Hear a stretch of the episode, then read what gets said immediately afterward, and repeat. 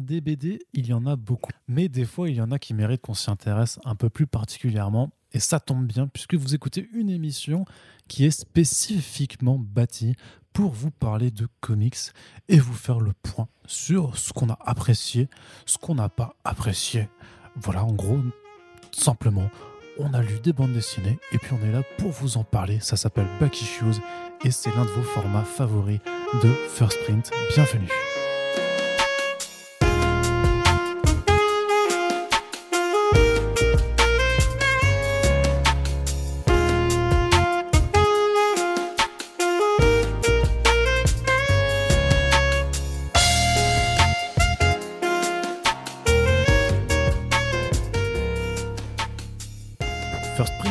Podcast comics préféré qui donc est là pour une émission spéciale. Non, enfin elles sont toutes un peu spéciales. Parce que déjà il y a Corentin avec nous. Oui, bonjour. Et ça c'est déjà... Spécial. En fait c'est quand même quelque spécial. chose d'assez particulier. Je pense qu'on s'en rend pas assez compte.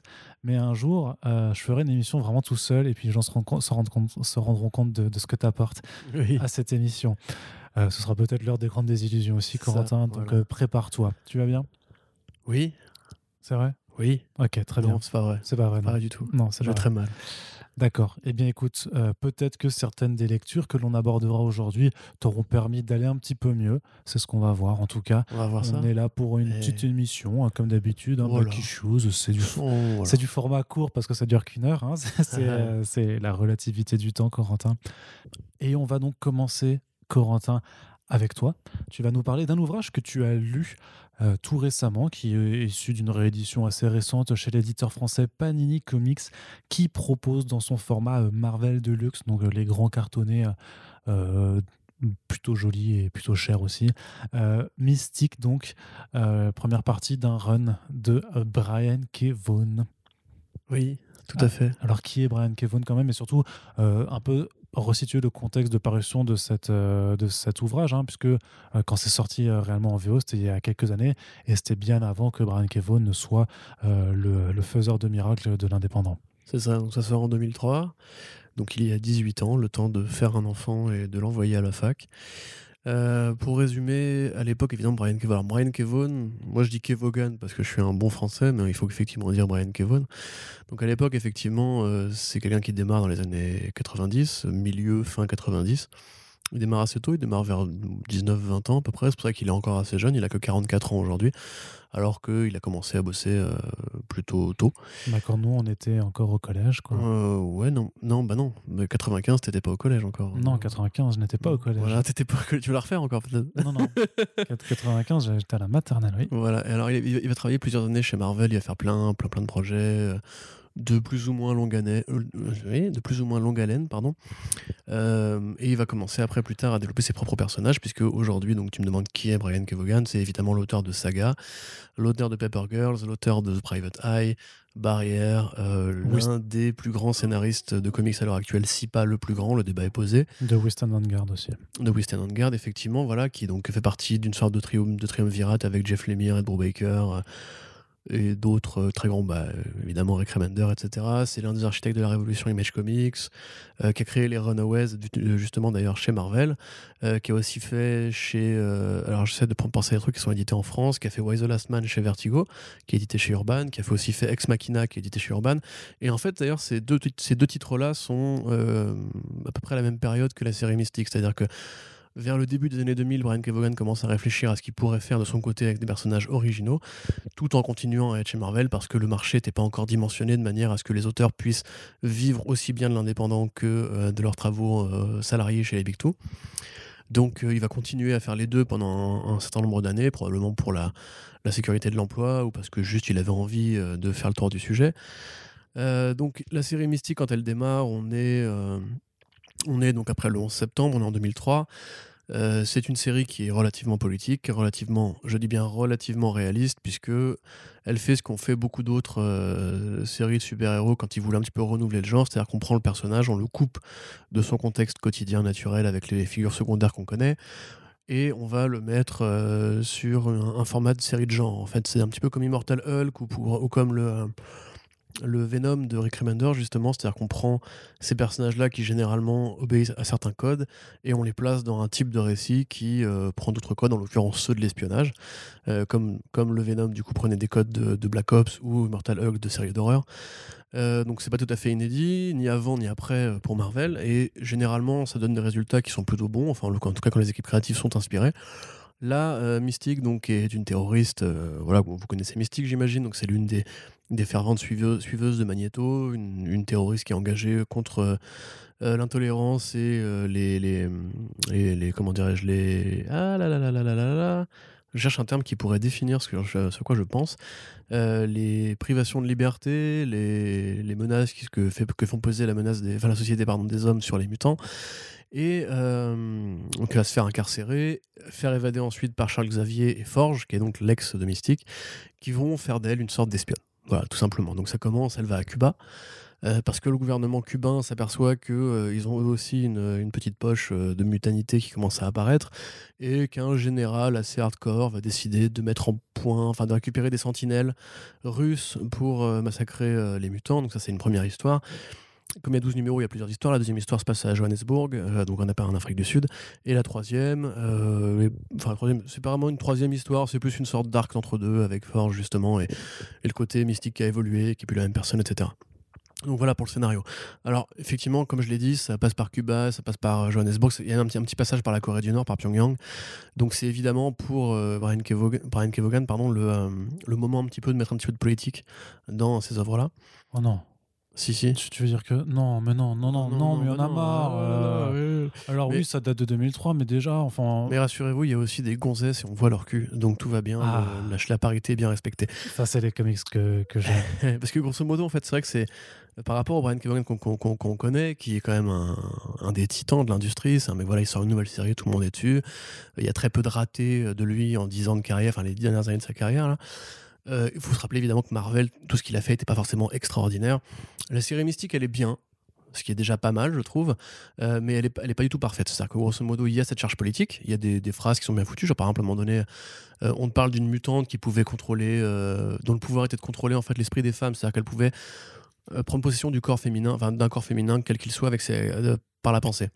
Tu vois, et la mystique va répondre en apprenant ça à quel pouvoir à la con. Dans un monde patriarcal, ça sert à rien puisque tu veux prendre, tu veux prendre possession d'une femme, mais ce sera toujours un homme qui sera aux commandes, donc ça servira à rien. Tu vois, c'est des petites saillies un petit peu sentues, voilà, que de Vaughan. Euh, pour le féminisme, oui. Arnaud, tu veux faire un commentaire sexiste pour euh, faire plaisir à nos amis, auditeurs euh, masculins Non, je veux dire que c'était trop de la hot take qui fait réfléchir. Non, mais en fait, voilà, le problème, c'est que c'est vraiment une série de jeunes cons, en fait. C'est-à-dire que Grosso modo, c'est une série d'espionnage où le but c'est de s'amuser, hein, très clairement. Il y a des charges politiques, il y a un truc, un propos sur Cuba, il y a un propos sur, euh, sur l'apartheid. Euh, voilà, il y a une scène par exemple où Mystique se transforme en, devant un, ignoble afrikaner, euh, africaner, pardon, où justement elle, se transforme en, homme noir pour lui casser la gueule, un, un, immonde raciste qui, qui, regrette le temps, le temps de l'apartheid, tu vois. C'est des petites charges, mais grosso modo, en fait, le but de la série reste de s'amuser.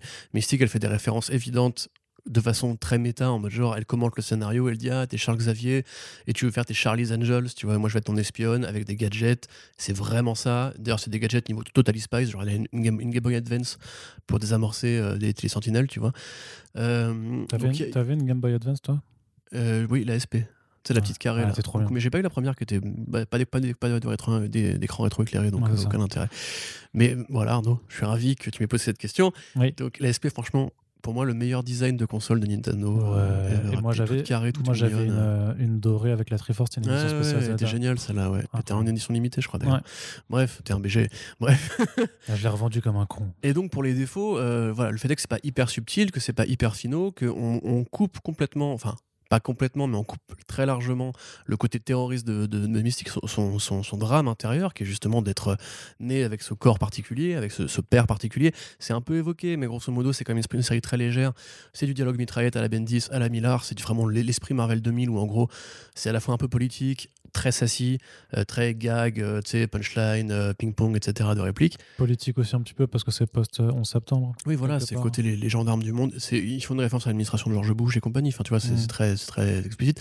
Par contre, voilà, au niveau des défauts, c'est quand même assez léger. Ça pourrait ne pas être mystique, ça pourrait être Catwoman, en fait. Tu vois, c'est vraiment ce portrait de, de- d'héroïne, grosso modo, Catwoman, qui est un peu méchante, mais qui est un peu gentille, tu vois, qui a un bon fond, qui, quelque part. Catwoman euh, se transformera pas en. en- Non, non, je veux dire au niveau du caractère. Mm. C'est-à-dire grosso modo, tu vois, Catwoman, c'est quoi? C'est la fausse méchante, tu vois. En fait, elle a un esprit libre, elle est sexy, elle est blagueuse. Et en même temps, il faut la remettre dans le droit chemin, et Batman est là pour ça et tout. Là, c'est pareil, tu vois. C'est justement, c'est les deux hommes patriarcaux qui vont en fait prendre la méchante pour la mettre dans le droit chemin. Et comme elle est un peu blagueuse, un peu rebelle, elle va pas trop se laisser faire, mais en même temps, ça lui plaît de jouer à la, la gentille, etc. Et surtout, le gros problème du, du volume pour moi, c'est que c'est très sexualisé, c'est très mal dessiné. Euh, parce que moi, à la limite, je suis pas contre un peu de sexy. hein. Je sais que le débat se pose. Je, je suis pas dans l'extrême gauche, on va dire, du, du, du wokisme là-dessus. On va, je sais pas comment le dire autrement. Euh, moi, ça me dérange pas d'avoir des personnages féminins sexy à partir du moment où le dessin est beau ou le thème s'y prête.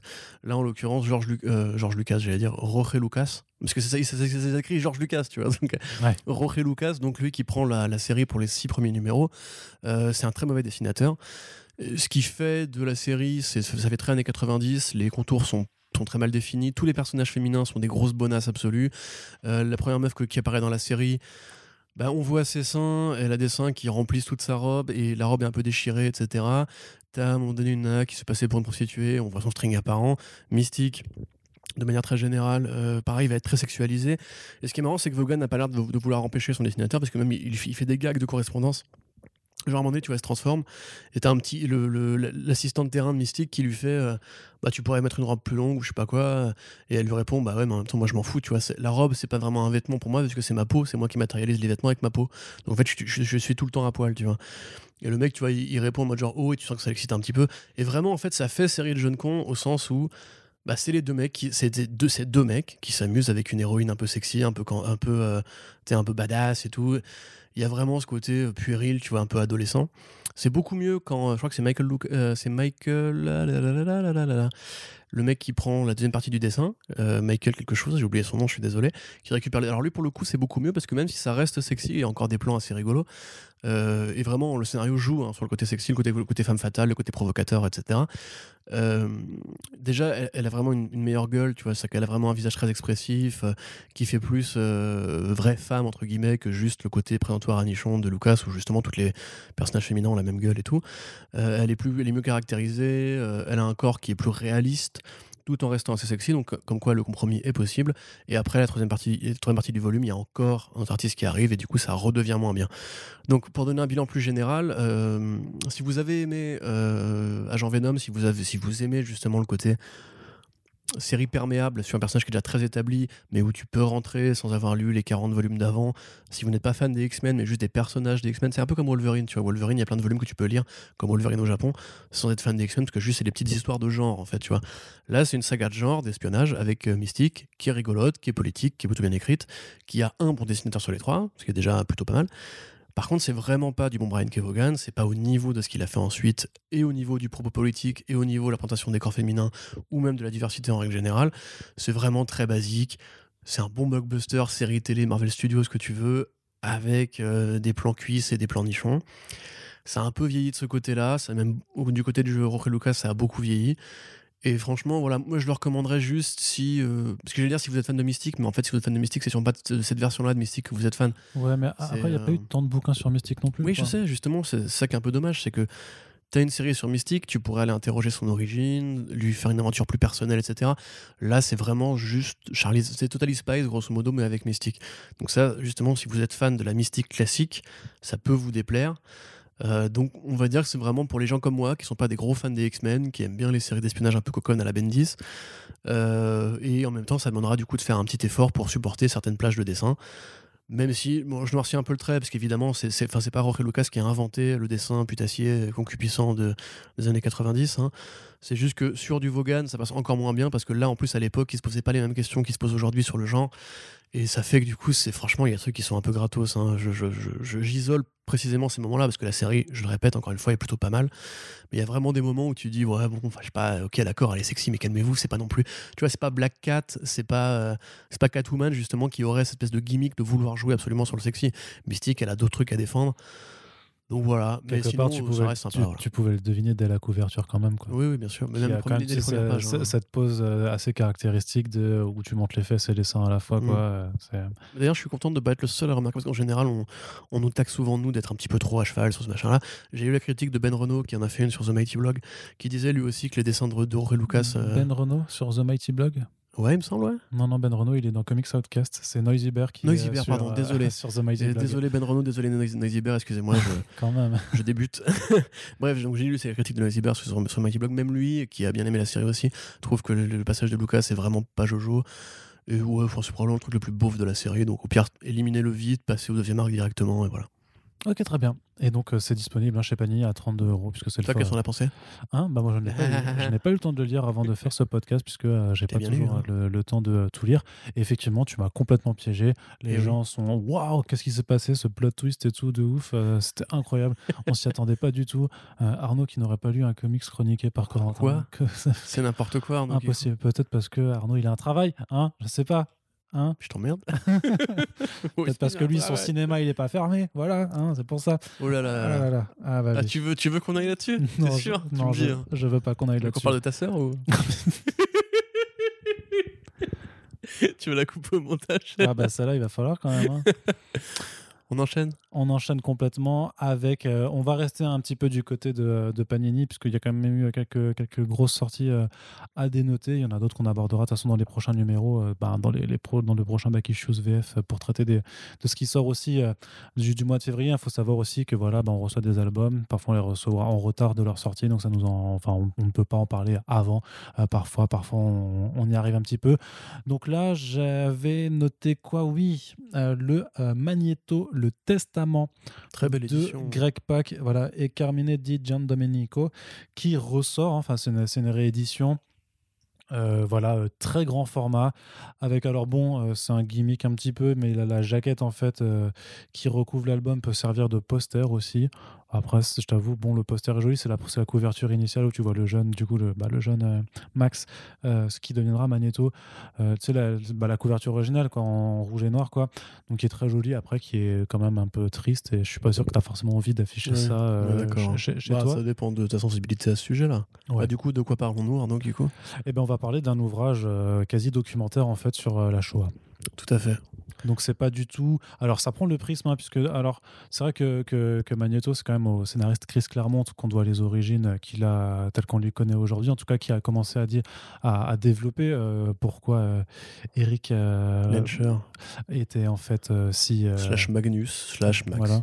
Ma- Max, Eisen- Max Eisenhardt euh, quand, quand il était petit, euh, de- d'essayer de, développer pourquoi en fait il avait tellement une haine en fait envers l'humanité et pas seulement juste parce qu'ils veulent éliminer. Enfin, tu peux être euh, contre l'humanité euh, parce que ils En ont général, peur des, des- voilà en- non mais parce qu'ils sont contre les mutants mais tu vois bien qu'un par exemple qu'un qu'un Charles Xavier euh, est bien conscient de, de la haine et de la peur des, des- de l'être humain contre les mutants mais ne se résout pas à ces, à ces mesures là comment expliquer donc à part le traumatisme euh, pourquoi Magneto a ces positions là c'est parce que voilà il est rescapé en fait ben, d'un autre massacre que l'être humain a commis contre ses propres et qu'il veut pas que ça se reproduise et donc là euh, si ses origines avaient déjà été abordées hein, par Chris Claremont qui est aussi d'origine euh, juive euh, euh, tout simplement comme beaucoup en fait des créateurs de comics de Ouais. l'âge d'or C'est dans Jack Kirby notamment. Mais c'est dans Stan Lee Stan aussi, Lee, qui ont créé les X-Men. euh, Voilà. Joe Simon, euh, Bill Oui, oui. Finger, Bob Ouais, Kane, ouais, tout ça, tous en fait, tu vois. Euh, donc voilà, donc l'idée est de raconter en fait bah, l'enfance de, de Max Eisenhardt dans une Allemagne qui est euh, nazie, tout simplement, de voir en fait comment petit à petit euh, la montée des persécutions va avoir lieu, comment le silence des Persécution, c'est ça le mot que je cherchais. Oui, Tout à l'heure, je parlais des persécutions contre les X-Men, c'est pour ça. Est-ce que ma continue d'accord, ok, ouais. Pardon, bah, Désolé. Désolé, bah merci.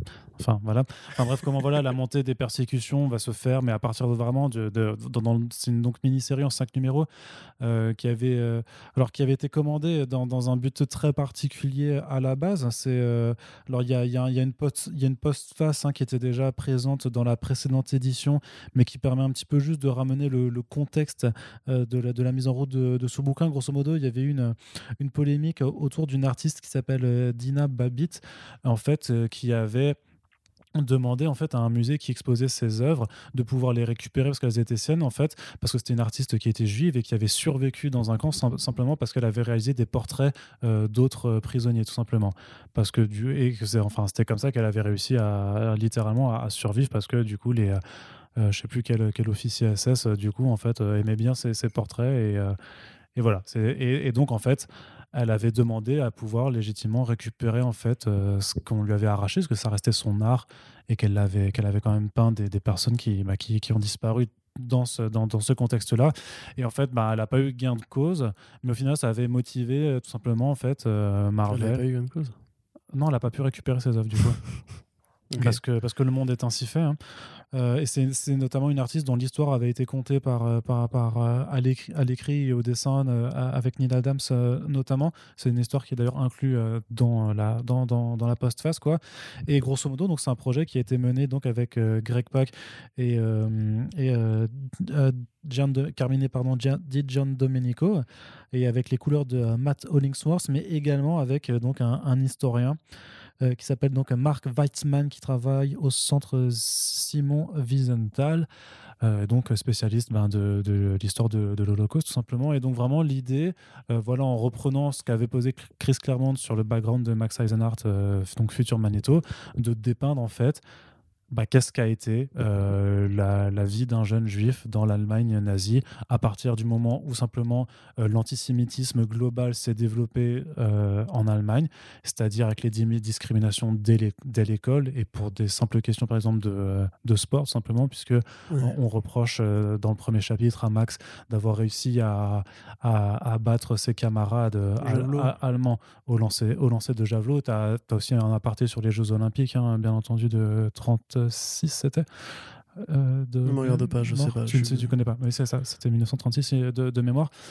Et en fait, et voilà, de ces discriminations du quotidien au silence du reste de la population, d'une haine et jusqu'à bah, en fait, le transport dans des camps euh, où euh, donc Max Eisenhardt ici est euh, vraiment, alors il est, il est mis à une tâche, enfin c'est absolument atroce puisqu'il était chargé du coup en fait de transporter les corps des personnes qui se faisaient gazer dans les chambres, dans les chambres de dans les chambres à gaz et de transporter ensuite les chariots remplis de ces cadavres dans, dans les dans les fosses dans les fosses communes quoi. C'est très joyeux. Et par contre. Il y a vraiment des scènes très joyeuses. Non, mais c'est très dur à lire. C'est une BD d'humour, hein, quelque part. Hein c'est une BD d'humour. Hein, c'est. Bah, léger et tout. Ah non, pas du tout, non. Bah non, c'est assez. Hein, euh, d'accord. J'essayais de, de, de, faire sourire les gens après ce, long portrait.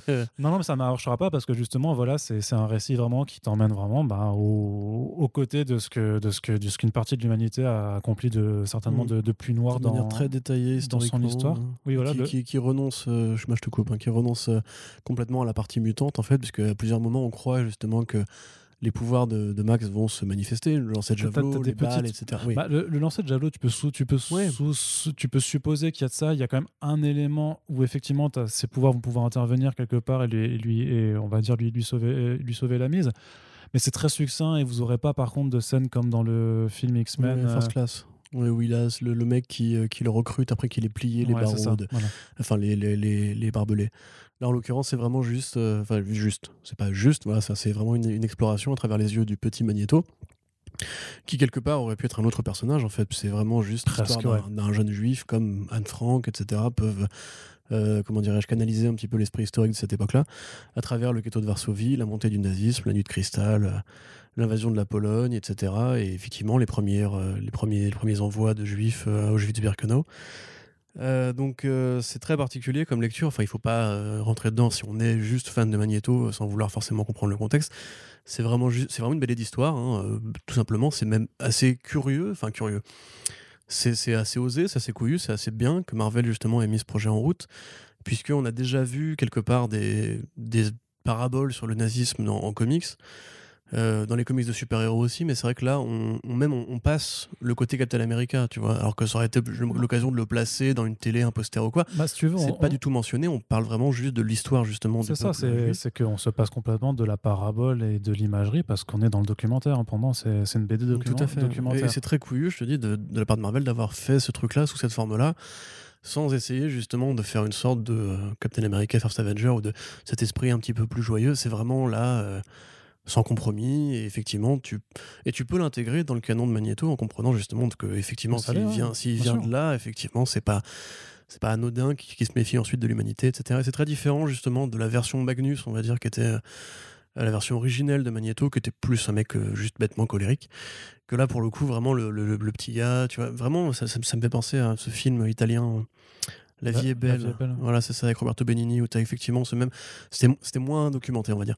Mais tu as vraiment le même fait de parcours euh, de comment, entre guillemets, peu à peu, les idées nauséabondes d'un parti intolérant, euh, qui appelle à la haine, etc., prennent possession en fait, d'une société, d'une civilisation, et qu'en fait tu peux pas échapper à tout ça, même si tu peux essayer de fuir, etc., mais tu peux pas échapper à, quand, ton, quand ton pays entier devient fou, ce qui encore une fois devrait être très actuel. Voilà, c'est pour vous les amis, c'est cadeau. Allez hop. Euh, et justement, l'aspect étouffant de cet entourage familial qui justement continue à s'accrocher à une forme d'espoir en fait, alors qu'il n'y a pas d'espoir au bout de ce tunnel-là, tu vois. Et effectivement, après, moi, j'ai de la famille qui est morte à Auschwitz, euh, donc forcément, c'est un truc qui m'a beaucoup intéressé. J'ai vraiment apprécié le travail qu'a fait Greg Pak pour reconstituer le, le, les faits historiques, en fait. Ouais, parce qu'il y a quelque chose de. Enfin, t'as beau avoir l'histoire qui est déjà très dure avec la mise en scène aussi. Enfin, euh, Gian Domenico, il est aussi dans une approche plutôt factuelle, en fait, et pas, il n'y a, pas de complaisance, mais il n'y a pas non plus de vouloir forcément cacher des trucs, tu vois. C'est-à-dire que on te montre pas forcément, par exemple, enfin pour les, euh, passages dans les, chambres où les personnes étaient gazées aux Il n'y a, a, pas de scène à l'intérieur qui montre euh, l'agonie de ces personnes-là. Mais sur les champs utilisés, sur les bulles qui apparaissent, mmh. tu, comprends ce qui se passe et ça suffit en fait. Tu vois, quand il ouvre la porte avec les paires de lunettes, là par exemple. Ouais, voilà, c'est ça. Qui justement fait, fait, très penser à cette scène de, la, vie est belle où justement il y a la scène avec tous les cheveux des femmes. Euh, ouais qui est, assez, ouais, pareil. Et ce, qui, et, ce qui est glaçant, par contre, c'est les chiffres, en fait, tout simplement, c'est qu'il y a plusieurs encarts, du coup, ça c'est notamment fait parce que voilà, c'est en collaboration avec un historien, c'est juste que devant déjà la dureté du récit, tu as aussi l'implacabilité des chiffres, en fait, qui, qui s'affichent sur le nombre de personnes qui ont été déportées, sur le nombre de personnes qui ont été tuées, même sur la fin, parce que tu dis, parce que forcément, on aborde aussi la question de la libération vers la fin, mais à se rappeler aussi que sur, quand, quand le régime nazi commençait à sentir qu'il allait se casser la gueule, euh, bah, qu'ils ont décidé d'essayer d'en éliminer encore le plus possible avant de, se faire avoir. Et c'est euh, Enfin, c'est abominable. En fait, ça, ça, reste un, un récit qui est euh, très dur et qui, bah, qui, qui, témoigne d'une réalité abominable, mais qui, est, enfin, qui montre vraiment aussi tout ce que la BD est capable de faire, en fait. Mmh, mmh, parce, que, mmh. parce qu'il y en a des BD, enfin, si tu veux, même dans le rayon franco-belge, on en a plein des BD historiques qui racontent les choses, qui, où c'est vraiment des potes, des, euh, avec vraiment, par contre, où c'est de la vraie BD documentaire, c'est-à-dire qu'il n'y a pas forcément un point de vue d'un personnage. Et donc, mais là, tu as une immersion. Et tu as une immersion aussi par un personnage qui est charismatique, qui est Magneto, et que tu connais, notamment quand tu es fan des X-Men, même quand tu pas forcément le, plus gros fan d'X-Men tu connais. Et quelque part, ça permet aussi de t'aider à t'identifier parce que malgré tout, euh, même si là, effectivement, on parle d'un enfant juif, le fait est que les X-Men ont toujours été utilisés par la suite aussi comme juste une métaphore de la différence, quelle que soit ta différence. Et donc, tu peux quand même te retrouver dans ce Max Eisenhardt, euh, même si, effectivement, tu, tu n'es pas toi-même juif, parce que tu auras forcément été un jour ou l'autre peut-être soumis à une brimade à cause de ta différence par, rapport aux gens. Et, euh, enfin, et c'est pour ça que ça, que ça te permet peut-être de te rendre compte aussi un petit peu de, de l'impact en fait d'une histoire qui reste euh, pas si vieille que ça au final. On n'en est pas, on n'a pas encore fêté. Enfin, fêté, on n'a pas. On ça fait pas 100 ans. Les choses vont tellement vite aujourd'hui que. Ça, ça, ça, fait pas 100 ans. Et puis, quelque part, ça permet. Enfin, forcément, le fait, moi, de, de, de, lire ce bouquin, notamment après, tu vois, après juste une sortie par rapport au truc, euh, à la polémique sur la case antisémite du Immortal Hulk 43 euh, de Joe Bennett, et de voir certaines réactions qui étaient là à vouloir dédramatiser la chose, à dire, mon s'en branle, tu vois, et de dire, ouais, mais les gens qui s'offusent de l'antisémitisme, euh, c'est des, des, fragiles et tout ça. Mais, mais en fait, vous avez. Est-ce est-ce que vous avez lu cette BD Est-ce que vous vous rappelez en fait à quel point les, images, les mots, en fait, les idées peuvent aboutir en fait à, juste à des crimes de masse et que c'est pas en fait quelque chose à prendre de façon anodine? Non mais enfin, tu peux même aller plus loin que ça. Je veux dire, s'il n'y avait pas eu, euh, parce que c'est pas que l'Allemagne, hein, l'Europe aussi était antisémite, euh, confère l'affaire Dreyfus, etc. Enfin, il y a plein de il y a un historique très très très très dense, très très chargé d'antisémitisme en Europe et dans les pays euh, de religion chrétienne. Mais euh, le simple fait que les, les comics de super-héros n'auraient pas existé s'il n'y avait pas eu justement cet antisémitisme-là en Europe, 80% des mecs qui créaient les BD à l'époque, euh, c'est pas moi qui, qui, le dis, hein, c'est juste que c'est comme ça. C'était des mecs du des quartiers juifs de New York qui, justement, dont les familles avaient quitté, avaient fui les pogroms. Enfin, on avait fait un podcast là-dessus par rapport avec William Blanc, justement. Et, même j'ai un Kirby qui avait combattu euh, en, en, Europe pendant oui, qui a perdu et qui a perdu euh, tout, tout, un bat tous les potes de, son bataillon voilà, c'est. Hein. C'est juste des vérités qu'effectivement, moi j'ai plus ça en fait, parce que je suis pas forcément sur le côté l'universalité de la de la, de la réprimande. Je veux dire, le- l'exemple nazi, c'est un truc qui m'a toujours fait, euh, qui m'a toujours fait hurler en fait. Le- L'existence du point Godwin, par exemple, je fais un petit aparté là-dessus, où quand tu compares les choses au nazisme, euh, on t'ex- on t'explique que t'as pas d'argument et que t'en reviens à ça, donc point Godwin à ta gueule. Et t'as envie de dire que, en fait, non, l'histoire nous donne un, exemple qui est tellement entre guillemets un très, très bon exemple justement de comment l'humanité peut dégénérer quand elle est laissée euh, par la haine, par le populisme politique, par le fait de pointer une communauté du doigt en disant que c'est leur faute si tout va mal, etc., et que les gens sont prêts à suivre, et que les gens sont prêts à entrer en guerre, et que les gens sont prêts à se détester, à collaborer avec les nazis comme on l'a fait, on l'a fait en France. Au final, en fait, cet exemple-là, c'est tout ce qu'il ne faudrait pas faire et les routes qu'il faudrait euh, éviter. Aujourd'hui, quand on vient à dire que tu n'aimes pas les nazis ou que tu es d'accord avec le fait que les nazis se fassent casser la gueule ou se fassent tuer, etc., enfin j'aurais plutôt virer du pouvoir, on va dire, dans ce cas-là, on te répond, ouais, attends, pas tous les nazis quand même, ou alors, ouais, enfin bon, euh, ça va les nazis, c'est une caricature et tout. Non, ces gens-là, ils ont existé, ils ont, fait, ils ont tué des, dizaines de millions de gens. Euh, ils sont pas partis de rien. C'est pas, c'est pas genre des- le diable qui s'est incarné dans Hitler et qui a manipulé euh, par hypnose une population entière.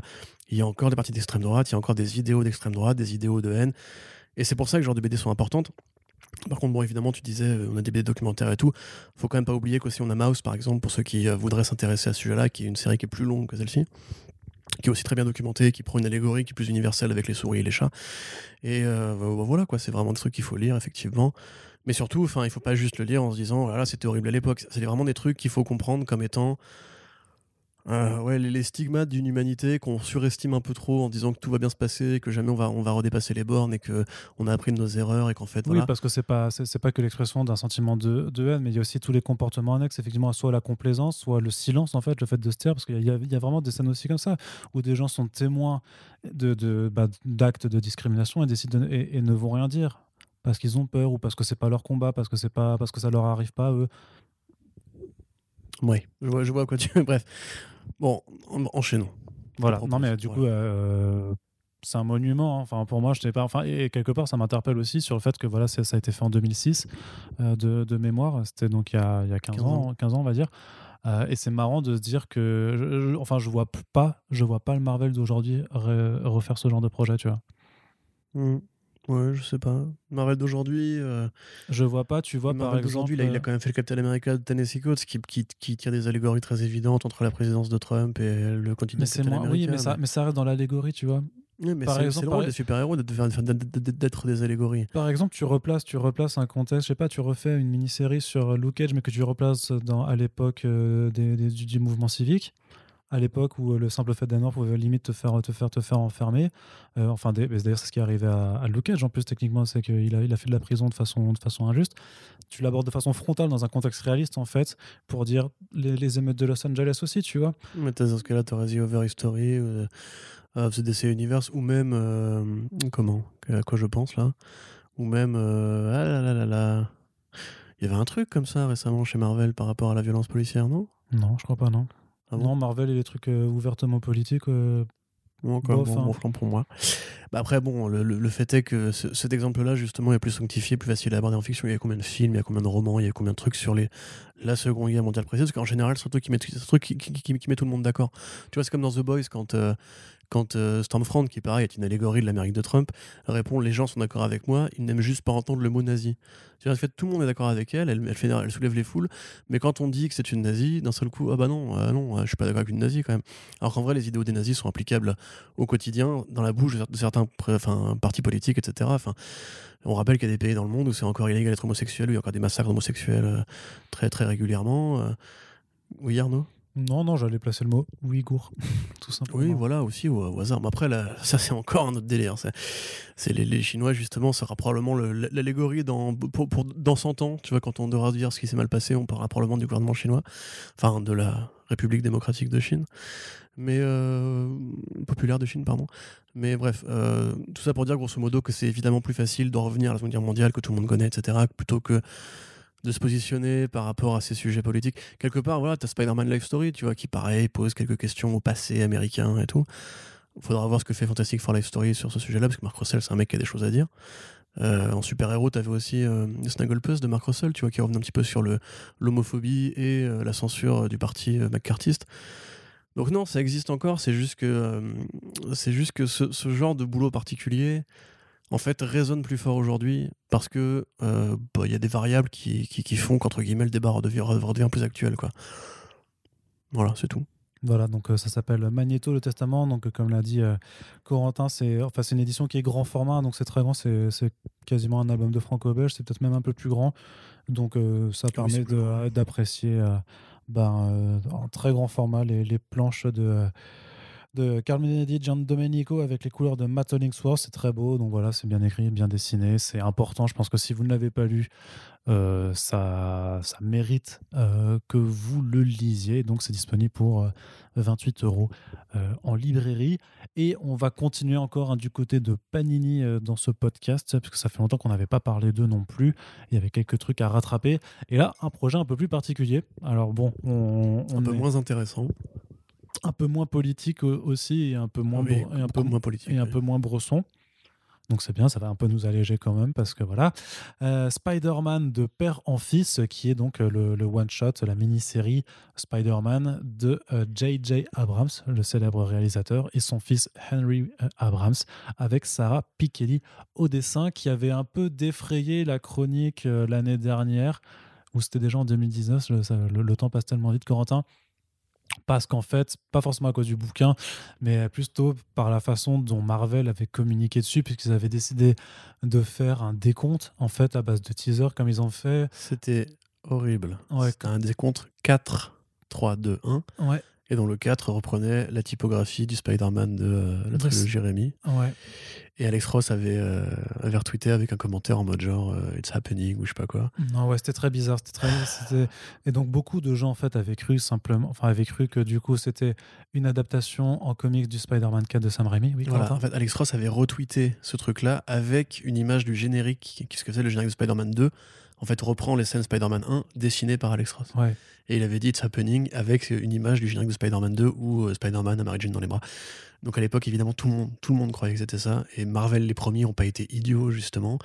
Et en fait, après, Alex Ross a supprimé son poste. Et pendant genre un an et quelques, tout le monde lui a posé la question et il n'a jamais voulu répondre. Voilà. Ouais, mais, mais parce que peut-être que lui-même a cru que c'était ça en fait. Probablement. Je pense qu'il s'est fait berner, il s'est fait carrément berner, puisqu'en fait le jour d'après, bah, il y avait un, un 3 et, du, donc on savait que c'était juste un, décompte, donc euh, voilà, c'était euh, un coup de pub assez, assez, foireux hein, de la part de Marvel. Et finalement, alors, euh, l'annonce, c'était, voilà, bah, on a quand même J.J. Abrams, le réalisateur de Super 8, des Star Trek, qui, a qui reprenait Star Wars. Voilà, donc un mec qui était quand même très apprécié encore, enfin qui est toujours apprécié, je pense. Hein, non, pas beaucoup. Non, Star Wars 9. Voilà. Ouais, Oui, mais je vous invite à lire euh, donc euh, le livre euh, sur Star Wars de Monsieur Thibault Claudel pour avoir un petit peu de de, contexte et d'explication parce que c'est pas que de la faute de, de Abrams, c'est que voilà, enfin, c'est quand même quand même de sa faute. C'est pas que de sa faute, mais c'est de sa faute. C'est un lourdingue qui ne sait faire que des remakes. Ouais, je vais m'énerver. Ouais, non, et donc voilà, donc il était annoncé au scénario d'un Spider-Man, sauf qu'il est aussi annoncé avec son fils, et donc forcément il y avait eu un peu une vague de bah, tout ça pour ça quand même. C'est juste euh, Abrams qui a profité de sa notoriété euh, pour faire passer un, contrat de, de, de, rédaction à son fils tu as une préface qui explique un peu plus la jeunesse du, prêt, du, du, du, euh, projet, qui montre quand même en fait les liens en fait avec Nick Lowe notamment qui est éditeur et euh, qui, euh, qui montre en fait. Je sais que tu l'aimes pas Nick Lowe Corentin, mais c'est, calme-toi, calme-toi un petit peu. Pire mec. Pire mec. Mais je sais que tu l'aimes pas. C'est, Depuis qu'il est sur Spider-Man, c'est y a rien. Comme ouais, continue. Mais bon, bah quelque part. Hein. Mais, mais enfin voilà, qui explique que voilà les mecs se connaissent depuis longtemps, qui arrivent. Enfin, ça justifie pas forcément. Enfin, ça veut pas dire non, mais c'est bon. Du coup, c'est ça. C'était un bon projet en devenir. Disons que ça aurait pu être plus explicité dès le départ pour montrer que c'était pas juste euh, de, du cooptage. Tu vois, que c'était pas juste un, gros coup de piston, même s'il y, a forcément une petite part de vérité. Mais donc voilà, cette mini-série, de quoi ça parle, Corentin? Eh bien, bah, c'est surprenant. ce que tu dis, Corentin. c'est surprenant puisque on s'attendait. Euh, au, au départ, hein, on s'attendait un petit peu à ce que ça nous parle de, ben, que ce soit J.J. Euh, Abrams qui nous parle de, de, de, Spider-Man Peter Parker, mais en fait non, puisqu'on est clairement dans du récit d'auteur, dans le sens où c'est vraiment un duo d'auteurs en tout cas qui se réapproprie un univers et qui propose un point de vue sur ces personnages avec donc euh, d'entrée de jeu hein, c'est les premières planches donc il n'y a pas de spoiler là-dessus c'est juste pour vous présenter le pitch grosso modo euh, Peter Parker et Mary Jane ont un fils Ben Parker euh, au bout un moment au bout d'un combat contre un ennemi qui s'appelle Cadaverus ou Cadaveric en français. Oh, ouais, pas ouf. Hein. Mais, mais On va y revenir, on va y revenir. Donc, euh, Mary Jane se fait tuer. Euh, Peter Parker, dé- dé- déprimé, et euh, renie complètement son rôle et décide de quitter en fait la ville en laissant Ben Parker aux soins de Tante May. Et donc, un- on se retrouve du coup 12 ans plus tard avec un Ben Parker adolescent qui va petit à petit découvrir bah, qu'effectivement, il a aussi les pouvoirs de Spider-Man. Et ceci va entraîner quantité d'événements dans la suite. Corentin. Oui, alors du coup, c'est bien ce que tu dis. De quoi ça parle, Corentin? Après, tu dis de quoi ça parle. Après, tu, Yes. dis, après, tu redis Corentin. Et tu... qu'est-ce que je dois dire du coup? Tu nous donnes ton avis euh, Euh, sur ce récit, Corentin. Alors, c'est effectivement bon. Niclo. Quand il annonce la série, alors déjà avec ce teasing qui était putassier et, et vraiment. Mais c'est pas le bouquin. Non, non, mais je, Ça tease. je- laisse-moi, tu vois. Il faut, que je, il faut que ça sorte avant que je puisse parler du bouquin, parce qu'en plus, j'ai pas détesté le bouquin. Donc, il savait très bien ce qu'il faisait avec ce numéro 4. C'est des grosses merdes. Je déteste Niclo. voilà. Quand, quand Niclo il te parle de cadavérique, cadavérique, il dit que c'est le plus grand vilain de Spider-Man qui a jamais été inventé. bah, Donc euh, limite, il se torche le cul avec tous les auteurs qui bossent en ce moment, tu vois, c'est déjà dégueulasse. mais ça, c'est du marketing. Ensuite, 5 numéros, euh, Pichelli qui revient pour faire ça, ça a aucun intérêt. Pikeli. Bah oui, voilà. Euh, c'est Pichelli? Bah, bien sûr. T'es sûr? On est en italien, mec. Hein? C'est de l'italien, donc c'est Pichelli. T'es sûr que c'est pas Pichelli Non. J'ai toujours dit moi. Non, mais, mais non. Moi, je vais dire Pichelli encore. Mais non, Pour t'énerver, dire- mais non, mais respecte cette dessinatrice. D'accord, donc putain. Sarah Pichelli. Tu sais qu'un jour, on va la voir en Super Friends et tu vas beaucoup moins faire le fier. hein. Oh, je dis, je dis encore Brian Kevogan, tu sais. donc, Mhm. Finalement, j'ai jamais renoncé, mais, mais ça le manie, le Punisher, tu vois. Et voilà. Toi, tu dis bien Steve Dillon hein, et Ivan Rice. Continue. Donc, continue. euh, tu veux qu'on discute? Donc, euh, donc la, promo était horrible. La promo était putassière, elle était nulle. Et effectivement, le fait de voir euh, Henry Abrams, euh, alors je sais pas du tout qui a fait écrit quoi, ça ressemble quand même vachement plus à du JJ. qui est toujours un mec qui, a un- une façon de projeter l'intrigue. Voilà, c'est l'intrigue. Les, films de J.J. Abrams sont toujours des films qui sont toujours en mouvement, où il y a très peu de, pauses, où on interroge très peu justement le, statu quo. C'est toujours une sorte de fuite en avant, une sorte de voilà de, de- course permanente, etc. Euh, regardez le 9, c'est ça, c'est on enchaîne un événement, ça court, ça cavale, course-poursuite, scène d'action, dialogue, scène d'action, course-poursuite, etc. Donc en l'occurrence, ça correspond assez bien à ce, format de récit.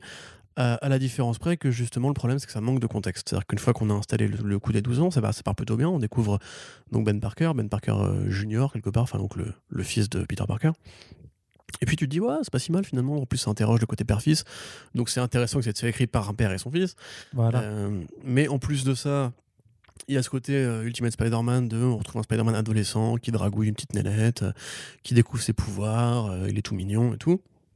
Il n'est pas tant tête à claque que ça. Mais ensuite, bah, il faut reconnecter à l'intrigue du premier numéro, c'est-à-dire avec Cadaverous et euh, ce- cette relation avec Mary Jane et Peter. Cadavérique, hein, du coup. Ouais, ouais, oui, non, bah euh, non. Donc Cadaverous, euh, qui donc cadavérique, qui est un vilain nul, euh, qui, a très peu d'intérêt, les pouvoirs. En fait, ça devient farfelu dès, le- numéro 3, grosso modo. C'est-à-dire que dès le numéro 3, on reconnecte avec l'actualité, on va dire, de, ce monde-là, qui encore une fois manque de contexte. On sait pas trop ce qui sont aux ce qui est arrivé aux Vengeurs avant certains numéros. Clairement, Abrams va piocher dans la mythologie Marvel Studios pour poser certaines caractérisations. Il y a même un élément de, de- décor qui est vraiment un hommage à Marvel Studios. Euh, on respire très peu, en fait, dès le numéro 3. C'est-à-dire que ça fuse, ça, va trop vite. C'est chargé de conneries, de, personnages qui reviennent, qui ont rien à foutre là, qui sont pas utiles au récit. Euh, Il y a des scènes d'action qui.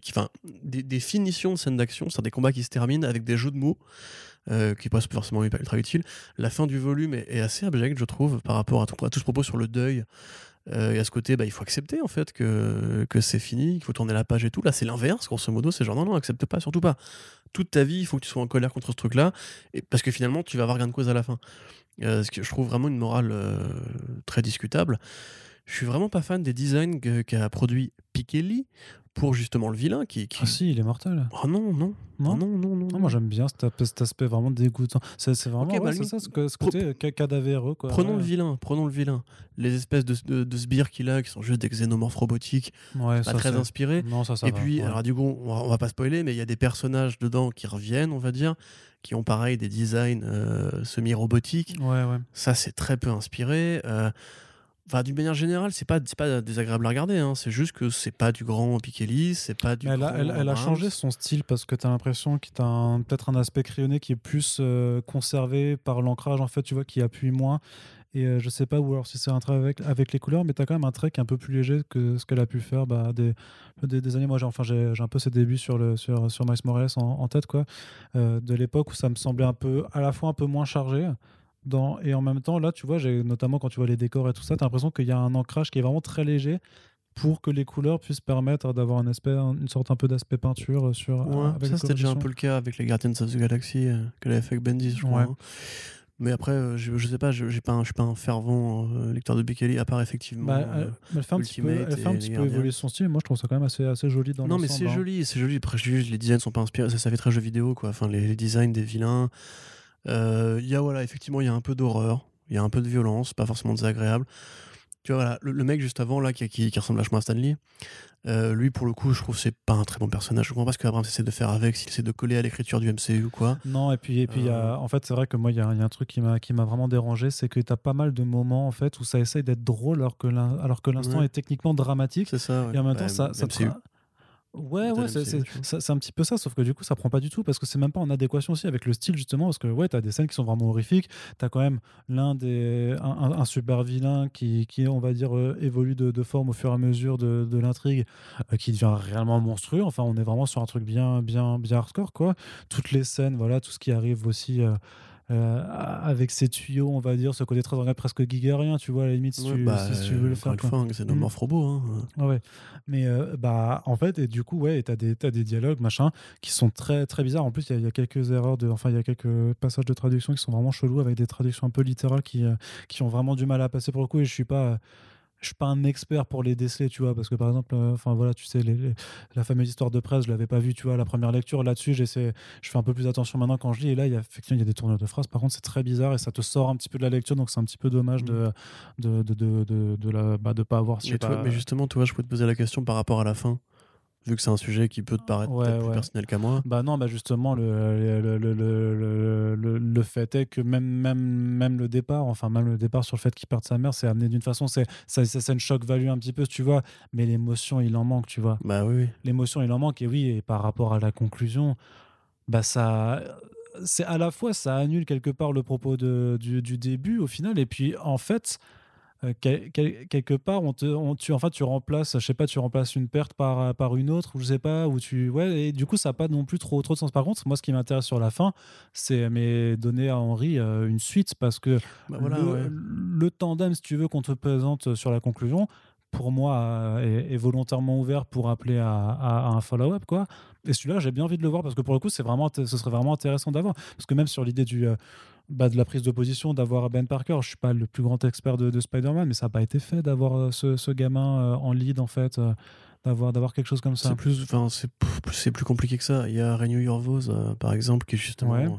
Alors, c'est pas Ben Parker, c'est de- c'est une fille qu'ils ont dans Renew Your Vows, tu vois, en disant justement que elle va faire. C'est May Parker, je crois.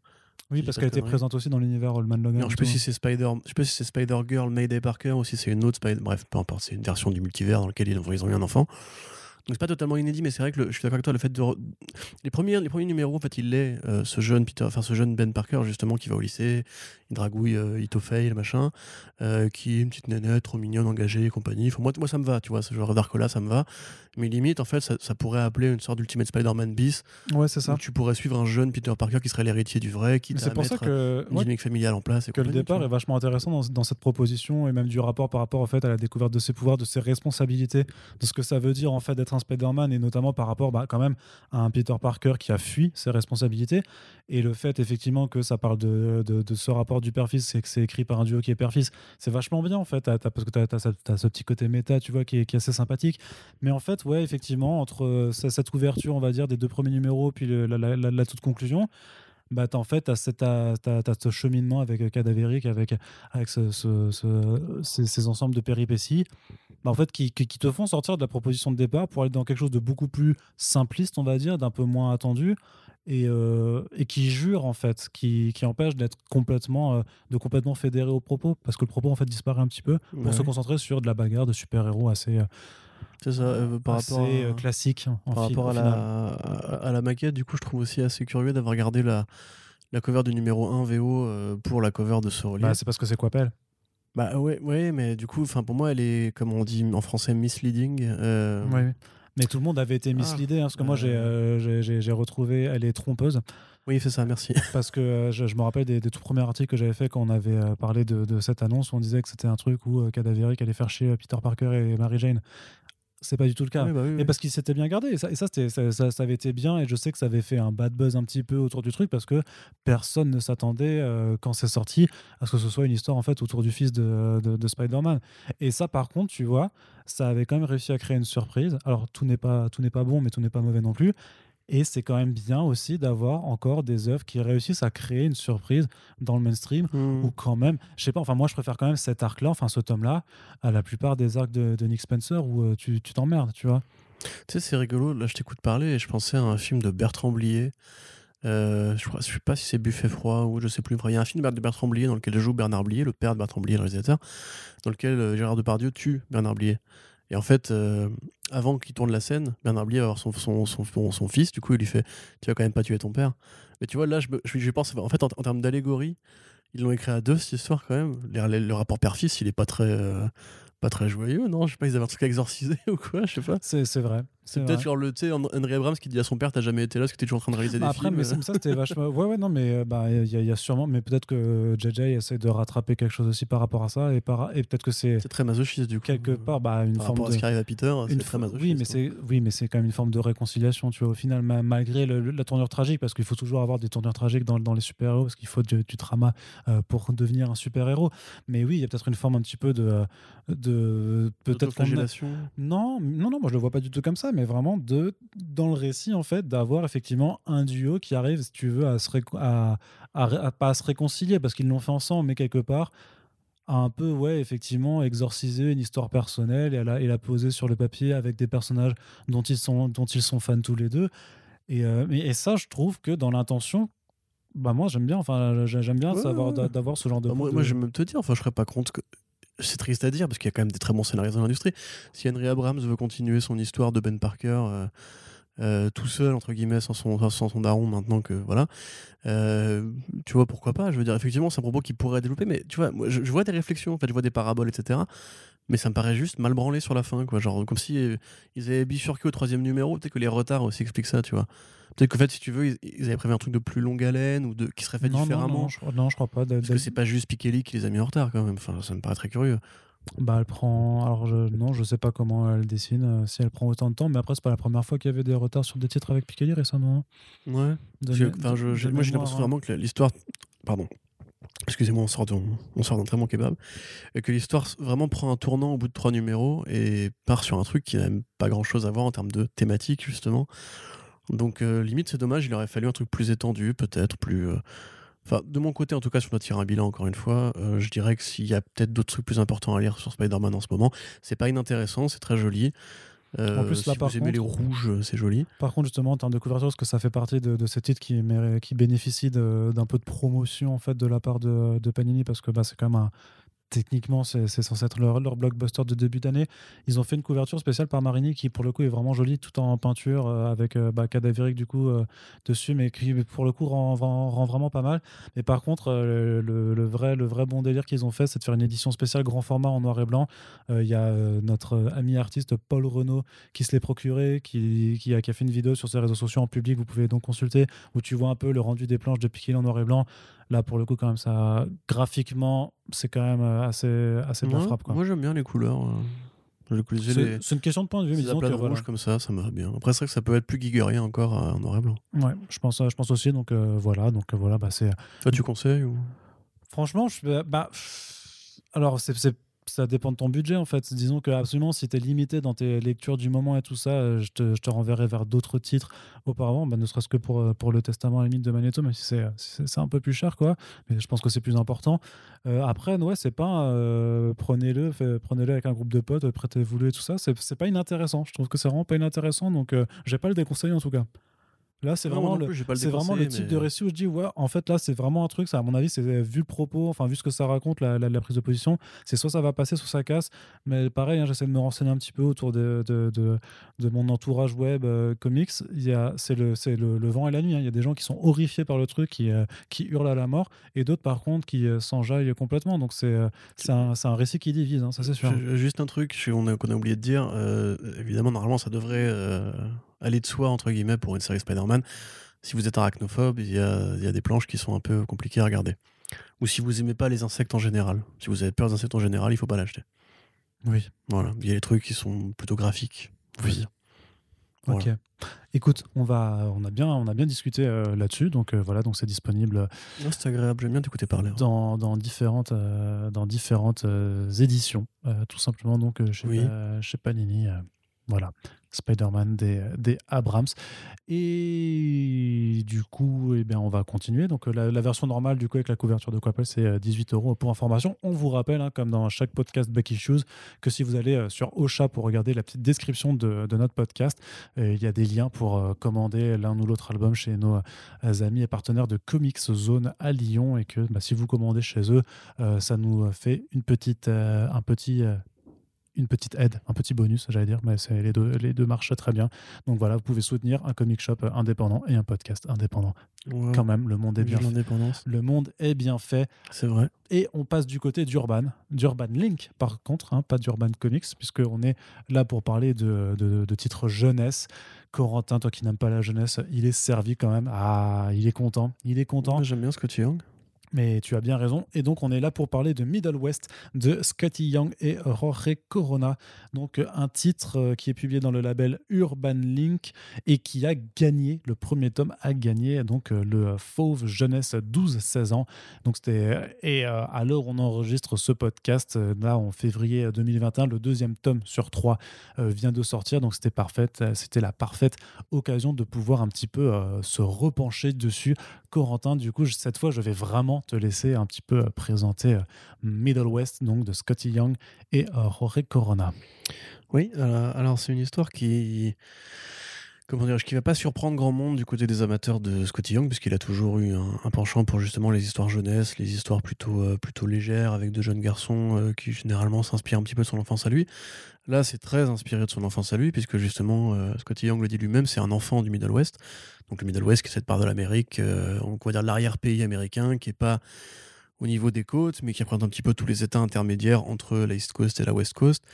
Euh, des États, ou plutôt même plutôt du côté de l'Ouest, des États généralement assez ruraux, avec euh, un petit penchant pour. euh, bah, je sais pas si vous, avez joué par exemple à Far Cry 5, ça c'est le, le Middle West par exemple, tu vois, c'est le côté un petit peu des agriculteurs, des mecs un petit peu de droite, un petit côté un petit peu magique, euh, pour justement, c'est comme ça que lui, ça que lui- que lui le décrit.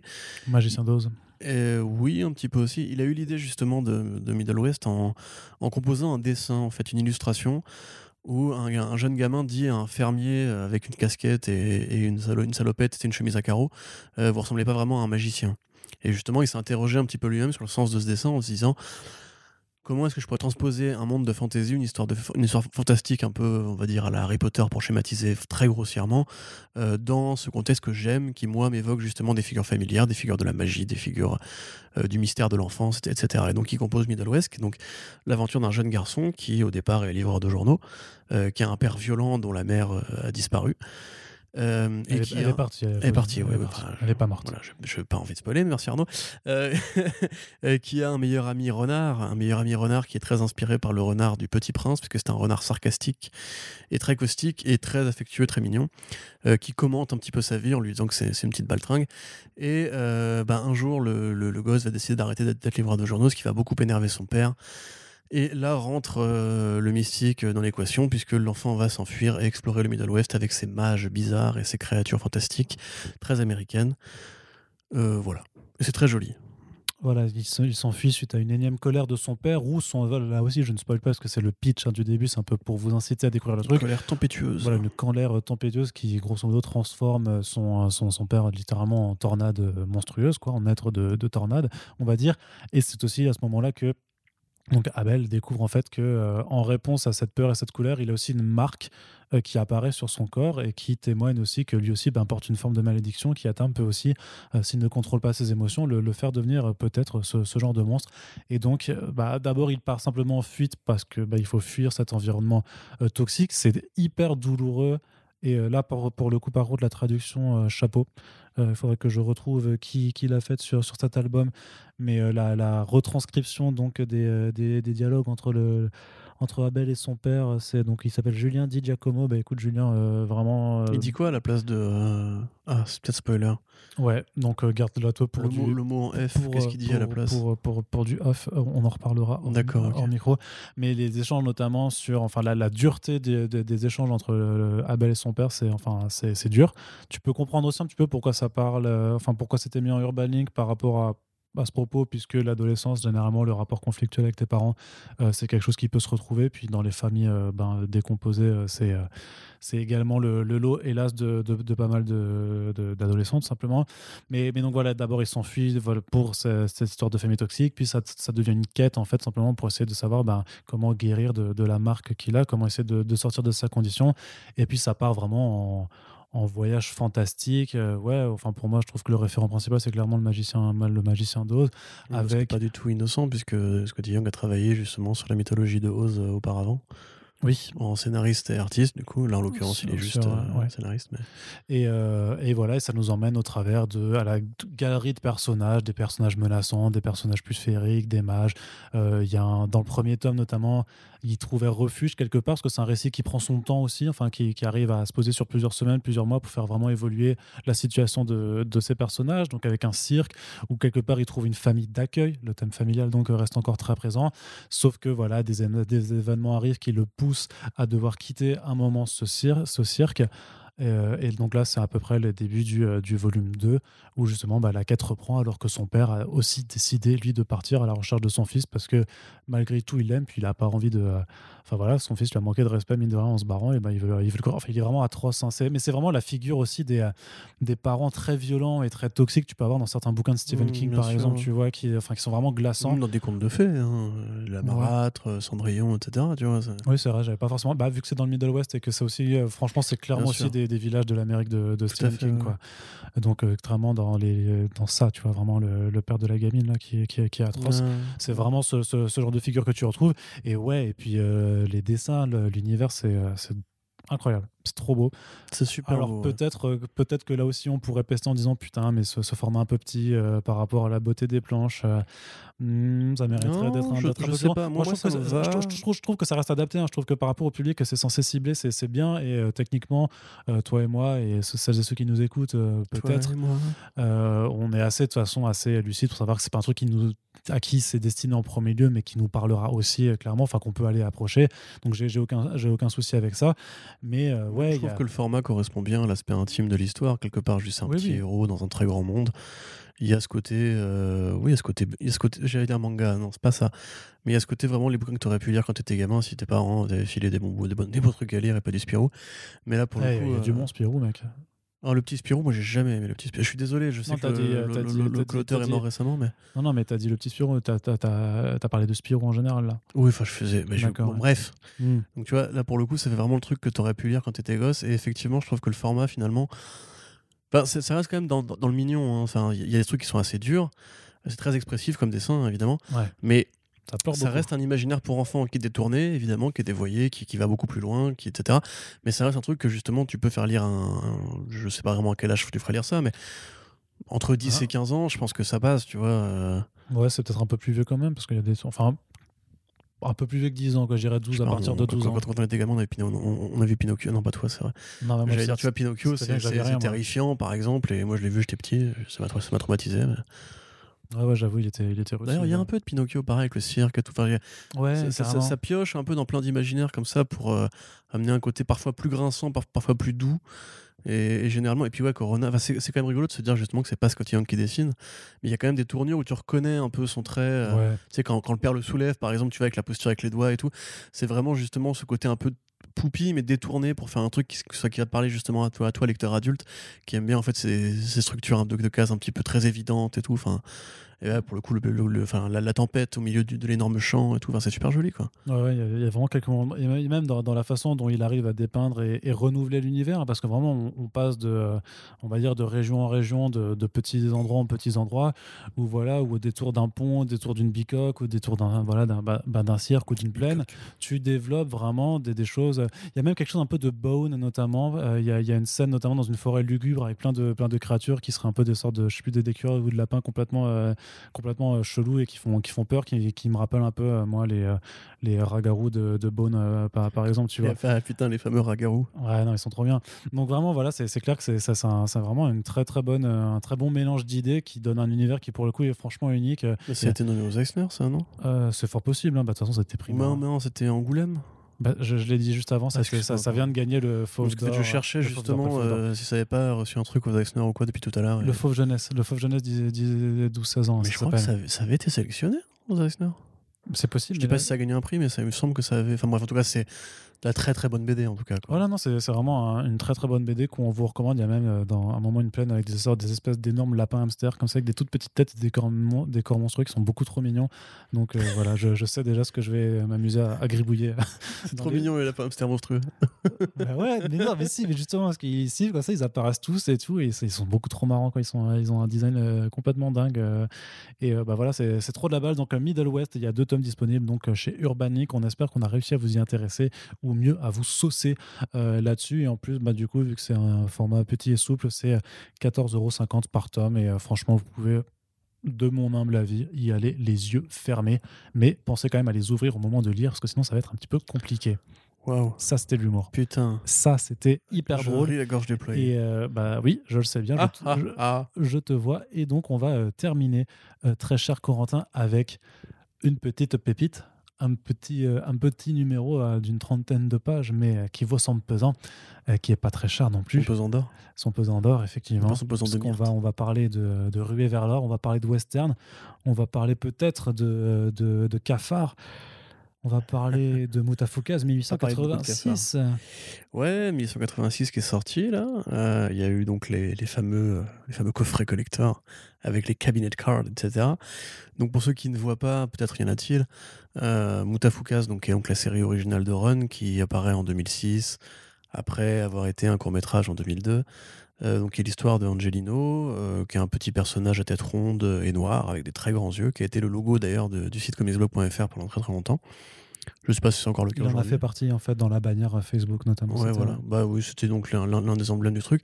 Euh, c'est la série qui au départ est publiée par- chez Ankama et qui et dont, dont le succès, pardon, va inspirer la création du label 619 deux ans plus tard, dirigé par Run, l'auteur et dessinateur de la série originale. Euh, alors pour les 15 ans ou parce que c'était une idée qu'ils avaient comme ça, ils ont décidé de faire donc un, un remake euh, ou un remix euh, du premier du premier arc euh, en version western. Donc vous prenez les mêmes personnages, vous secouez un peu, vous rajoutez des cow-boys, des chapeaux, des, des châles et des chevaux et des trucs de western et, ça, et Simon Hutt au dessin et Simon Hutt au dessin, pardon Simon Hutt. Donc c'est Simon Hutt T. Voilà, Simon Hutt T. Hutafukaz euh, qui récupère du coup les dessins. Donc c'est plutôt intéressant, c'est pas forcément Enfin, c'est intéressant. C'est intéressant si tu veux, que c'est un exercice de style. C'est-à-dire que grosso modo, c'est vraiment la même histoire, euh, les mêmes personnages, que c'est- qui sont très agréables à retrouver aujourd'hui. Il y a vraiment ce côté. euh, C'est vraiment de, de l'Elseworld de c'est ça, voilà. C'est de l'Elseworld, un, un petit peu comme dans Batman ou comme dans. Il y a eu un, un Justice League Batman dans le western en plus, euh, vraiment. Comment? Il y a eu un Batman, ou un Elseworld Batman ou Justice League en, en Oui, western. oui, oui, mais bien sûr, mais il y a même eu euh, Gotham Megaslight. euh, Il y, a eu, il y a eu plein de trucs comme ça, justement, chez les super-héros. En l'occurrence, c'est plus rare dans les BD franco-belges. Encore qu'il y a peut-être- eu du Spirou euh, en Elseworld, je sais pas. Mais typiquement. Ils, sont- euh, ils sont- ils le font un petit peu parce que Spirou est repris par des, par des équipes créatives différentes et chacun se- Ah, c'est super. s'inspire et tout ça. Et donc Waouh, ça, ça donne des- incroyable. Merci. Arnaud. Non, c'est vrai, mais c'est comme, c'est comme les Mickey. Non, mais c'est comme les Mickey chez Glénat des dernières oui, oui, années sûr. qui les reprennent avec Ah des. bah, de toute façon, oui, bah, Donald et Mickey, ils ont tout. Il y a même eu euh, Donald qui était Cyrano de Bergerac dans un truc que j'ai dit quand j'étais gamin. C'est génial d'ailleurs. Pardon.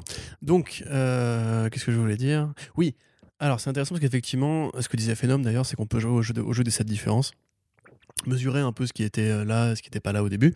Donc là, en l'occurrence, euh, va devenir, euh, enfin, les hommes en noir de la du FBI de la CIA, de la zone 51, enfin les fameux hommes noirs complotistes qui chassent Lino parce que je sais pas si je. Est-ce que je peux spoiler le premier, le premier de Motafukas qui a 15 ans? Bon, Lino est pas tout à fait humain, on va dire, voilà. Et donc il est, il est traqué par euh, les services secrets américains, on va dire. Alors, dans la, première histoire, c'était par rapport aux nazis et aux fusées, etc. Là, en l'occurrence, c'est pas encore très clair. Mais justement, cet aspect-là, un petit peu monstrueux, un petit peu surnaturel, va prendre une, autre euh, couleur euh, chez Hot, puisque justement, lui, il dessine plutôt ça comme une sorte de d'horreur un peu pulp, on va dire, un petit peu justement euh, comme l'horreur feuilletonnante des magazines, euh, de la fiction littéraire, etc. Un petit peu comme à la Lovecraft, en tout cas, c'est l'effet que moi ça m'a fait avec les espèces de, tentacules qui sortent de nez, etc. Euh, donc les hommes en noir deviennent des, chasseurs de primes, Lino et Vince deviennent des chercheurs d'or, longtemps après la ruée vers l'or. Ce qu'explique Run, c'est que justement, il voulait transposer le côté loser en fait de Lino Evans, mais dans ce contexte-là, ça veut dire des mecs qui font la ruée vers l'or 30 ans après tout le monde. c'est ça, ouais. À l'époque où il n'y a plus d'or en fait. Euh, les cafards, du coup, quand voilà, Lino a des cafards domestiques dans son appartement, ce qui est très bizarre, mais ce qui est très génial aussi. Là, en l'occurrence, il y a un seul petit cafard qui est là pour faire l'hommage. Euh, et c'est toujours un petit peu ce côté euh, parodie des États-Unis. C'est-à-dire que le style de Run et même le style de 619 au global, en tout cas les premières années, ça a toujours été un petit peu de chercher les sous-cultures et les à côté de l'Amérique triomphale, des Blancs, etc. C'est-à-dire que Lino Evans, c'est des galériens qui vivent dans le quartier de Rios Rosas, euh, qui est donc un quartier pauvre, où fréquente, enfin, où la mafia. Euh, la mafia, les gangs pardon afro-américains côtoient les gangs latinos. Euh, on va avoir des yakuza, on va avoir des luchadors, etc. Donc en gros, si tu veux, beaucoup de couches d'immigration aux États-Unis ou de couches un petit peu sous-populaires qui ont toujours des codes graphiques très établis. Tu vois, les, les gangs, bah, il y a les Bloods, il y a les Cribs, ils ont une iconographie, ils ont un style, ils ont euh, des tenues autant couleurs, etc. Ils ont une organisation, un fonctionnement qui fait très mythologie. Et ces, sous-mythologies, on va dire, euh, mythologie un peu populaire, un petit peu euh, de, qui ont inspiré aussi beaucoup le cinéma de série B. C'est ce qui intéresse généralement Run dans ses histoires et c'est ce qui a beaucoup inspiré dans la création de Doggy Bag, justement, différentes histoires qui parlent de gangs de bikers, des rednecks, etc. En fait, c'est toujours des communautés un peu marginalisées qui vont avoir des codes graphiques, euh, une mise en scène, une, esthétique qui peut justement, enfin sur laquelle on peut bâtir une fiction. Et donc euh, voilà, on, avait effectivement ces gangs-là, on avait ce côté euh, zone 51, etc. Là, évidemment, les cowboys, bah, c'est pareil, un truc qui a été vraiment très approprié par le cinéma de série B, qui a des codes esthétiques, le duel au soleil, les grands chapeaux, les six coups. Euh, même la ville elle-même avec ses, différents protagonistes, le prêtre, le barman, euh, enfin le barman, le tenancier du saloon et compagnie. Donc évidemment, Ron, il est dans son, dans son élément, hein, à bâtir une mythologie sur une mythologie très, euh, très codifiée.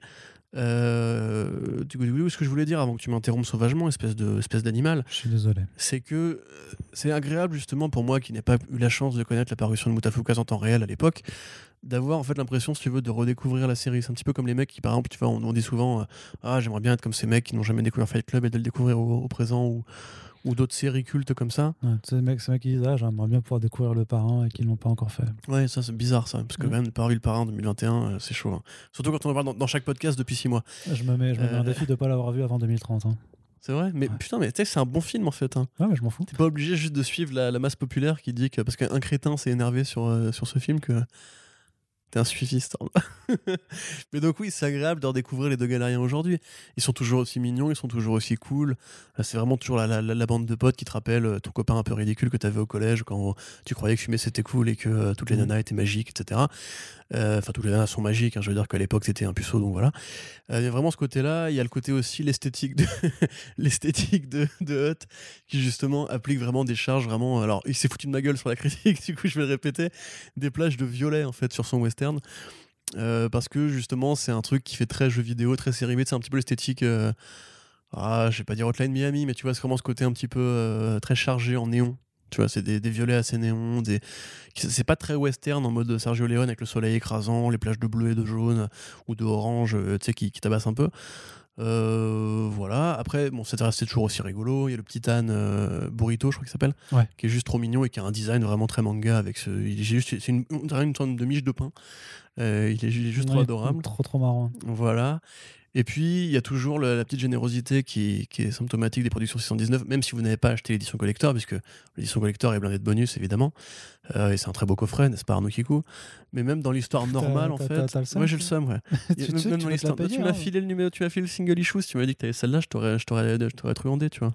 Tu vas jamais récupérer la belle mort, je te préviens. Donc. Donc là, vous êtes juste témoin que Ah, le mec essaie de, de me voler, de me Mais voler, non, euh, c'était mais- une blague, je vais te le rendre, putain. Tu me fais chier. Donc, même au sein du numéro normal, en fait, il y a, comme chez Ducky Bags, en fait, des bonus explicatifs.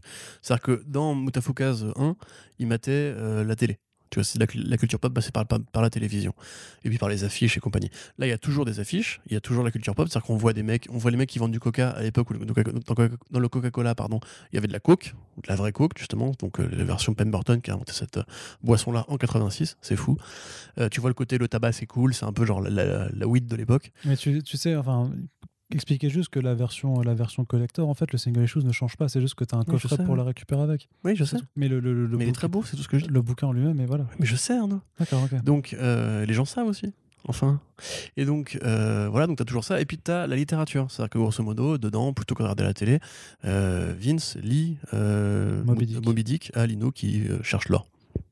Et ça, par exemple, il y a une petite page qui t'explique un petit peu le contexte de création de Moby Dick, avec le voyage entrepris, par les sexes qui a été coulé par un cachalot, une baleine à dents, euh, à l'époque, euh, et qui a inspiré du coup Herman Melville la création de Moby Dick. Tu as des petites fausses publicités par-ci par-là, des petits slogans un peu rigolos. Donc, c'est- et ça participe justement alors ce que disait euh, Run sur le live Twitch qui, quand ils ont présenté le truc, c'est qu'ils ont eu l'idée en jouant à Red Dead en fait avec Hut, euh, quand justement ils faisaient des parties en ligne et qu'ils ont eu la bonne idée de se dire ah et si on faisait Mutafukaz euh, au Far West? Et pour eux en fait c'est logique parce que justement si euh, Mutafukaz peut être lu comme une critique du présent américain avec ces différentes couches populaires qui sont marginalisées. Là, on revient vraiment à, à l'époque où en fait, c'est cimenter un petit peu l'imaginaire américain. C'est-à-dire l'imaginaire de la ruée vers l'or, l'imaginaire des, des derniers cow-boys, des dernières guerres indiennes, euh, la création du capitalisme, de la société. D'ailleurs, c'est rigolo de se dire que du coup, toute la ville de Dark Mid City a été construite autour du quartier populaire de Rio Rosas, qui sera plus tard un ghetto. Donc c'est plutôt bien fichu de ce côté-là. Donc il y a plein de petites charges comme ça, comme je te dis, la cocaïne qui était légale à l'époque, la prostitution qui était légale à l'époque. Donc il y a plein de petits trucs. réflexions euh, sur le fait que, euh, que tout le monde pense que. euh, que que le tabac ne tue pas. Non, non, qu'Angelino est noir, quoi. Oui, tout à fait. Voilà, effectivement, il y a, cette charge-là aussi, parce qu'effectivement, Angelino, qui a sa grosse boule, boule- boule- noire à la place de la tête, euh, du coup, passe pour un noir à une époque où le- l'esclavage vient d'être aboli. Euh, Enfin, très, très, peu de temps avant. Euh, donc voilà, effectivement, il y a toujours un petit propos, c'est toujours bien fichu. Au niveau des critiques, moi je reproche quand même que Hut, qui fait un travail très correct, enfin un très bon travail, c'est très bien dessiné, c'est très joli, euh, peut-être manque un peu de folie par rapport justement au premier volume de Mutafukaz où, où Ron en fait, qui a toujours été un mec, enfin en tout cas à l'époque, qui vraiment euh, avait ce côté punk un petit peu vraiment euh, taré et furieux. Pas, pas seulement au niveau des designs, parce que c'est vrai qu'au départ tu lis la série, tu dis mais quand même le, héros c'est le seul qui a une bouille comme ça, et en plus son, son coloc, bah, il est- c'est un crâne avec qui, qui du feu quoi, enfin, et c'est les seuls, tu vois, donc c'est déjà super bizarre. Mais il cassait souvent la narration. Tu vois, t'as Rod Serling, la quatrième dimension, qui vient, qui apparaît, qui te dit un truc. T'as des fausses images qui se rajoutent. T'as des, juste des, des, donc des aplats en flat design, tu vois, cette espèce de truc Hmm. fait sous logiciel graphique qui évoque des formes et des couleurs, pas forcément de la bande dessinée. Là, en l'occurrence, le premier numéro, c'est de, la, c'est de la BD, tu vois. C'est-à-dire que ça ne casse pas la narration au même niveau. Ça a pas ce côté ultra quatrième mur, ultra bizarre, qui se perdait déjà un peu dans Mutafukaz au, au volume 3 et 4, hein, évidemment. Donc là, en l'occurrence, euh, c'est c'est de la bonne BD. C'est peut-être un peu plus sage, mais ça fait carrément le taf en tant que relecture, tu sais que, tu- remake. que euh, Toi-même, tu t'assagis en 15 ans. hein. Oui. Mer- oui, merci Arnaud. Ah ouais, c'est juste pour ça. Non, mais c'est juste, ça, Non, peut mais être, bien ça sûr, peut être juste ça aussi. hein, évidemment, évidemment. Mais après, tu vois, dans Doggy Bags, ils s'autorisent encore des dingueries euh, X ou Y. Non, après, voilà, moi, je trouve qu'il y a des, certains, de effets, euh, certains effets de style. Après, on est quand même dans le numéro d'introduction, quoi. Donc, on est là pour poser les bases, pour poser un univers.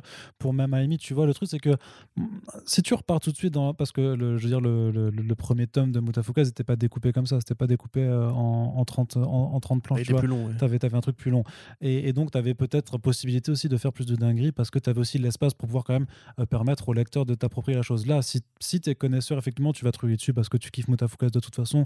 Donc, tu es un Yankee et tu vas. Si tu connais pas et que tu découvres la chose parce que tu vois aussi un bah, single Ouais, chose, c'est un, petit, un petit fascicule comme ça qui, bah, qui a une bonne gueule, qui en plus il, a, il s'est vendu 5 euros, donc c'est vraiment, c'est vraiment rien, tu vois. Ah oui, oui, et que prix-page pas le bien, ouais. Et donc là, tu rentres dans cet univers euh, sans avoir forcément les codes et tout ça. Bon, si on te met tout de suite un truc complètement euh, qui part dans tous les sens dès le premier numéro, ça, ça, il y a un risque aussi de te faire lâcher. Donc là, tu commences peut-être de façon un peu plus sage. Il faudra voir effectivement sur, sur la suite comment ça se développe. Mais tu as quand même, notamment sur la fin, on va, je vais dire pour une scène de duel par exemple, où je trouve que d'un coup, la narration pète un peu plus, où tu as des vrais.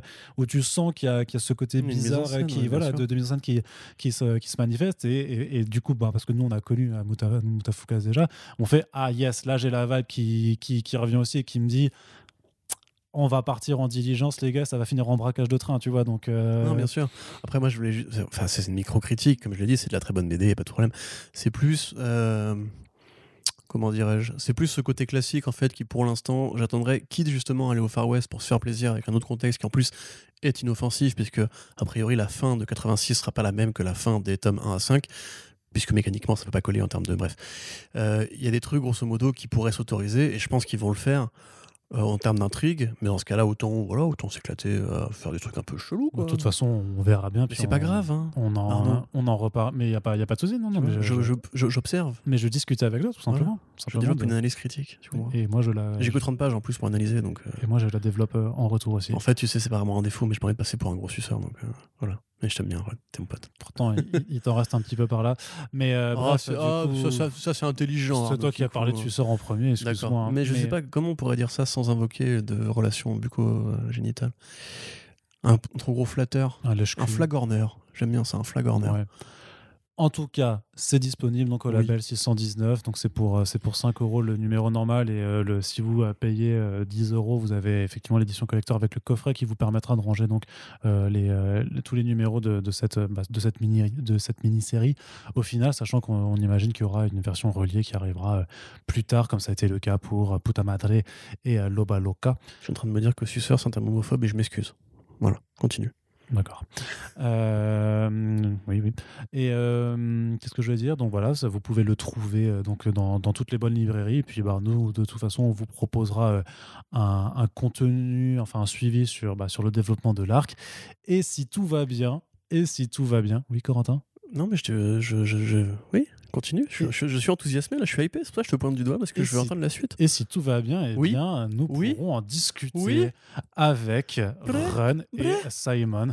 Euh, D'ailleurs, c'est quoi Simon Avec Run Je et Simon. converti. Ouais, complètement. Avec Run Simon Hat. et Simon très prochainement. Donc, on espère que tout va bien pouvoir se faire et vous Et proposer Arc 2. un Super Friends. Tafukas 2 cette année. Exactement. Non, non, mais euh, on vous l'a déjà promis. Vous avez déjà pu le contester, le constater, le contester, Testez-le. le constater avec le dernier podcast qu'on a fait euh, euh, avec Baptiste Pagani pour les Lames d'Ashura. Voilà, on a envie de, de développer plus, de, de mettre plus en avant voilà, les productions françaises qui sont en accord clairement avec notre ligne éditoriale et la façon dont on a envie d'aborder la BD. Donc euh, voilà. Qui sont de qualité en plus, en qui n'ont pas à ouais. rougir de leurs de leurs concurrents américains, on va dire, ou de leurs collègues américains. Ah ouais, clairement, clair- clairement. et bah voilà, on se donnera donc rendez-vous très bientôt hein, pour ce genre de, de rendez-vous euh, Super Friends, euh, hashtag teasing. Et puis, Corentin, ma Oui. foi, Bah voilà. euh, on en a fini. hein, Des nazis, des espionnes, des renards qui parlent, le western. Du Bref. Spider-Man. Non. Et, chose. euh, et donc voilà, bah, on espère que ça vous a plu, que ça vous, a- que ça vous aura euh, donné euh, quelques envies de lecture euh, ou non, ou peut-être que vous avez envie d'en parler après avoir euh, peut-être lu l'une ou l'autre œuvre. Comme toujours, hein, n'hésitez pas à nous faire vos retours, que ce soit sur les réseaux, sur notre page Tipeee, en DM, il n'y a pas de souci, on est quand même assez ouvert pour continuer la discussion. N'oubliez pas aussi de partager le podcast, notamment si vous êtes éditeur de ces BD comme ça, ben, en profitez-en pour faire découvrir vos propres BD avec, euh, tout en soutenant un podcast. Voilà, ça peut être sympa. Et euh, si vous êtes lecteur ben, et que vous avez kiffé la BD, ben, vous pouvez aussi euh, nous aider en, en partageant cette bonne parole. Et sur ce, très cher Corentin, on se dit à très bientôt pour le prochain First Print. Salut Salut.